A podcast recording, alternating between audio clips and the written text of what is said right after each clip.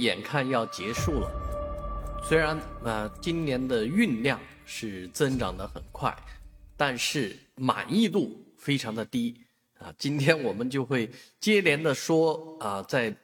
上海火车站发生的事情啊。第一个呢，首先就是说，很多人发现，在上海火车站，你要是想坐地铁的话，要排长队。为什么要排长队呢？不是为了买票，而是为了安检。啊，这个刚从火车站提着行李下了地铁站，就开始啊排着队过安检，这是可能是真的中国特色啊。这个特色已经特色了很多年，十几二十年啊，一直这样做啊，一直都有委员代表呼吁啊，不要搞二次安检啊。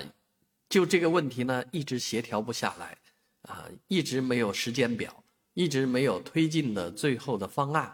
啊，所以这件事情让很多人很窝火，啊，毕竟在这个火车站换成地铁这么一个非常简单的事情上，上海做的非常的不好，因为现在在火车站有地铁站的城市是越来越多，一些小城市已经能够实现一次安检啊，这个从地铁到火车站之间的无缝切换。而上海到目前为止啊，这个问题还仍难解决啊，甚至于因为这个地铁站修建的年头比较久，啊，这个地铁站和火车站之间连直达电梯都没有，啊，扶梯也没有，啊，要肩扛手背啊，这个确实是很困难的一件事情，啊，在全国都已经实现了人工智能。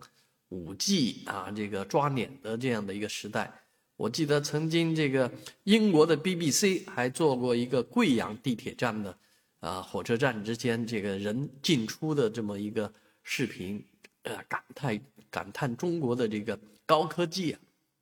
没想到这个高科技多少年了，在上海仍然没有普及开来，仍然没有用上，这背后什么原因呢？啊，我们无数次的要追问。明年春运还要问这样的问题吗？